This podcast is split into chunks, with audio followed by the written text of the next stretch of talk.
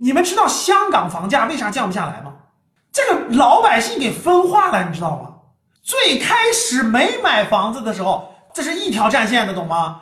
你们这个黑心开发商，你们这个黑心的地方啊，你们这个黑心的金融机构，让我们买不起房子。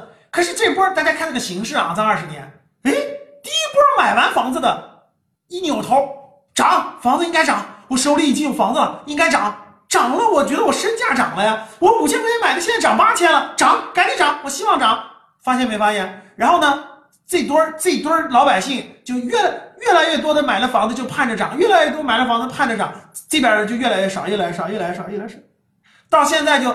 到现在，中国百分之九十多的家庭都有房子，只有很多最可怜的、最一线的、最那啥的九零后、零零后，这个一线的没有买房子了，其他全买了，其他都盼着房价涨。所以各位看到了没？希望房价上涨的力量是越来越多，不是越来越少的。普通普通没买的越来力量越来越弱，然后买了的越来越多，对吧？人家还有买房子投资的。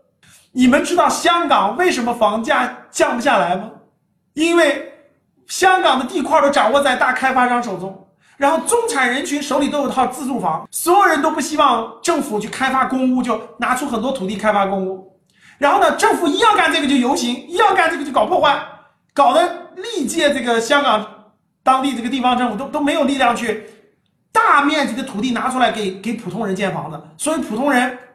就蜗蜗居，就窝在那个。你们知道香港很多房子只有四平米、八平米，住一住一家三口。为什么这次中央下大力度了？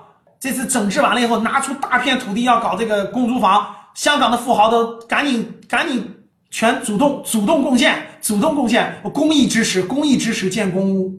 现在一样的呀。你说各位哪一点让房价下跌？过去这么多年？